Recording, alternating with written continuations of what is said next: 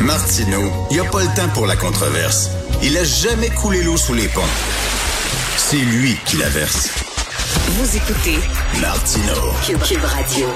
Alors, on sait certains antivax sont très, très agressifs. Hein. Ils menacent les journalistes, ils menacent les politiciens et ils menacent les travailleurs de la santé. D'ailleurs, ce matin, l'Association médicale canadienne a interpellé le gouvernement Trudeau pour l'exhorter à respecter son engagement de protéger à tout prix les travailleurs de la santé, aussi les personnes qui veulent avoir accès aux soins de santé. Nous allons parler avec le docteur Abdo Sabah, qui est urgentologue à Montréal et porte-parole de l'Association médicale canadienne.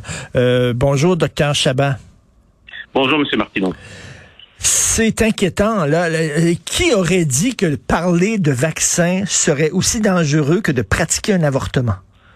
Mais c'est fou. Fait, Définitivement que c'est une réalité qu'on vit aujourd'hui euh, de manière beaucoup plus importante qu'avant. Il faut euh, se dire euh, que euh, en 2019, il y a eu une étude, en fait, avant une étude de cette année, là, mais avant 2019, les sujets principaux pour tout ce qui était de la cyberintimidation, c'était la vaccination comme premier sujet et le contrôle d'armes à feu, évidemment, de ce qui se passe aux États-Unis. Mmh. Et là, avec la pandémie, le phénomène a pris de l'expansion, plusieurs travers de la santé ont même euh, dû euh, euh, en fait réduire leurs commentaires ou leur leur leur présence au niveau médiatique mmh. simplement à cause de la cyberintimidation. ça a même été jusqu'en personne et le gouvernement fédéral a pris un engagement et ce que l'Association médicale canadienne demande, c'est de respecter cet engagement-là, de rendre, de d'amener de, un encadrement sur cette cyberintimidation-là et de protéger le travail de la santé et les gens qui veulent accéder à de parce que la cyberintimidation, ça aussi, ça fait accroître la désinformation en empêchant les gens de s'exprimer, les professionnels de la santé, sur les vrais faits, sur ce qui se passe euh, dans, euh, dans, dans, la réalité un peu au niveau du réseau puis au niveau de la pandémie. Mais là, vous dites que les travailleurs de la santé euh, sont victimes de cyberintimidation. Là, est-ce qu'on parle seulement d'insultes? C'est désagréable, mais bon, est-ce qu'on parle seulement d'insultes ou de menaces?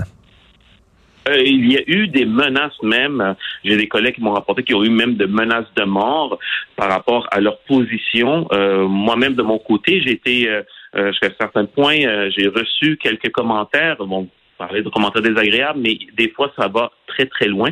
Et ça a commencé avec le début de la pandémie où il y avait toutes, les, toutes les restrictions. Les gens étaient énormément on va dire, euh, euh, préoccupés par rapport à ça. Pour certains, c'était euh, quelque chose qui venait un peu chambarder leur vie.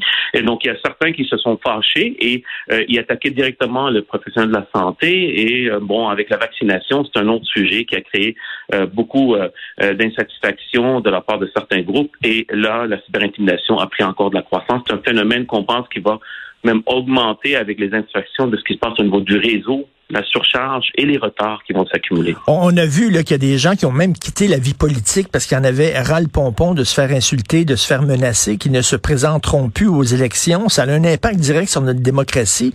Euh, est-ce que justement, il y a des médecins qui y pensent maintenant deux fois avant de faire des interventions à la télé?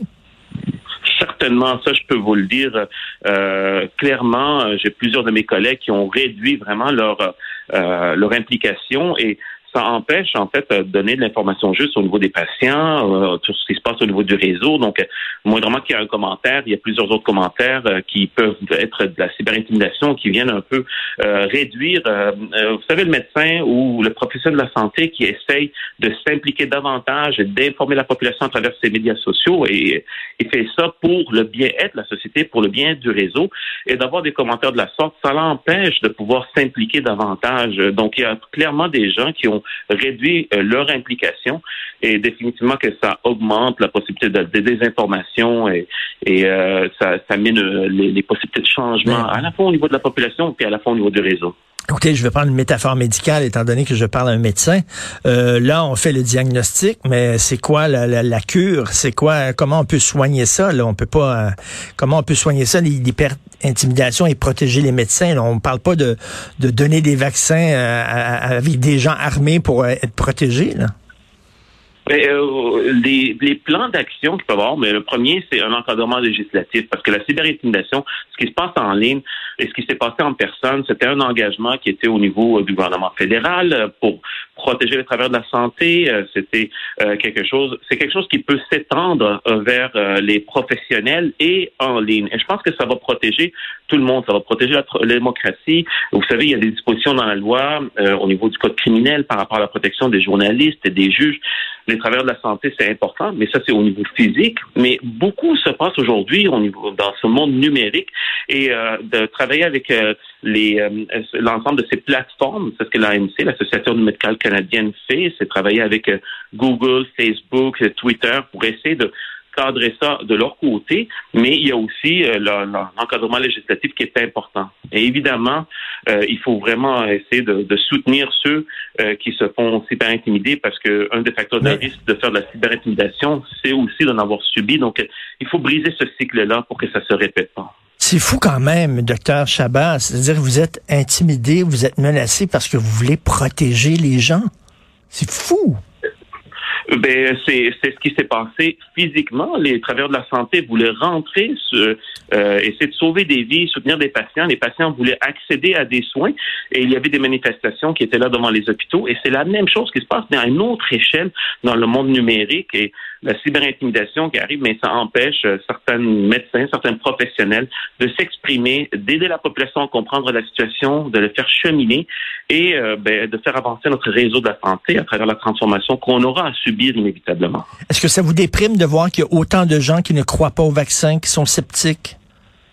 Définitivement. Et c'est pour ça qu'il va falloir parler beaucoup plus librement, mais avec les faits. Et je vous dirais que l'initiative de l'Association médicale canadienne, c'est de permettre cette expression, c'est d'empêcher un peu euh, cette euh, euh, vague de cyberintimidation-là de croître davantage parce que là, l'implication des professionnels va être moindre et ça va favoriser la désinformation. Donc là, on va se retrouver, si on a besoin d'autres initiatives, d'autres interventions, d'autres sacrifices au niveau de la population, avec des gens qui vont s'exprimer avec mécontentement, qui vont même amener de la désinformation et euh, on va laisser la population euh, générale qui va subir un peu les conséquences de ça si on ne permet pas aux professionnels de s'exprimer avec les vrais faits. Oh, quelle drôle d'époque. Merci beaucoup, docteur Abdo Chabat, urgentologue à Montréal. Euh, d'ailleurs, merci beaucoup pour le travail que vous faites et porte-parole de l'Association médicale canadienne. Merci. Merci à vous. Bonjour. Alors, c'est la fin de l'émission. On vient d'apprendre qu'il y a une autre poursuite qui a été déposée contre Gilbert Rozon. On les compte là. Une poursuite d'un million de dollars. C'est Sophie Moreau, la fille de l'humoriste Jean-Guy Moreau, qui a déposé une poursuite au civil euh, ce matin contre Gilbert Rozon pour agression et harcèlement sexuel. Euh, il va être bien occupé. Gilbert Rozon euh, ces temps-ci devant les tribunaux. Ça va coûter cher d'avocat. Euh, merci beaucoup à l'excellente équipe à la recherche. Euh, J'avais une escouade incroyable. Donc, Florence Destou, merci beaucoup. Florence Lamoureux, Maude Boutet et Alexandre Moranville-Wallet. Ils étaient quatre. Merci pour votre travail. Jean-François Roy à la régie réalisation. Merci beaucoup. Benoît prend le, le mot dit Benoît. Tantôt, il a fait une joke. Il a dit que mon char est en train d'être remorqué. J'ai complètement capoté dans la poche, aller dehors. non, non, ils sont en train de remorquer mon auto. Lui, était crampé, en train de rigoler dans le coin. Maudit Benoît. Alors, il prend le micro. À midi, il y a notre rencontre, puis nous, on se parle à 8 heures. Passez une excellente journée.